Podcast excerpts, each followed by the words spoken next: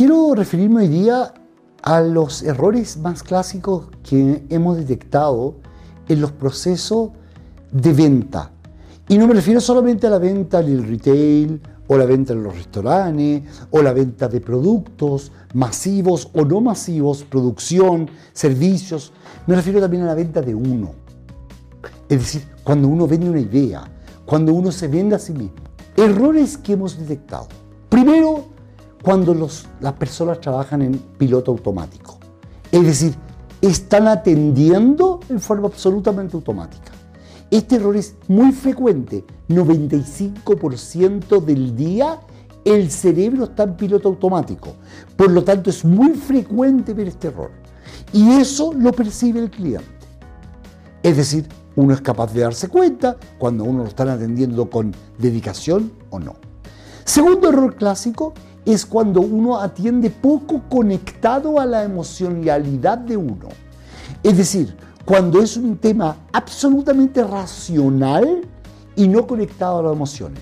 Quiero recordarles que en el año 2015, Kahneman y en el año 2018, Thaler ganaron premio Nobel de Economía cuando mostraron que las personas tomaban decisiones desde el ámbito emocional y no necesariamente desde lo racional. Por lo tanto, pareciera que es importante conectarse emocionalmente a uno, a la experiencia, al cliente, al producto. Conectarse emocionalmente es un elemento clave y se puede enseñar.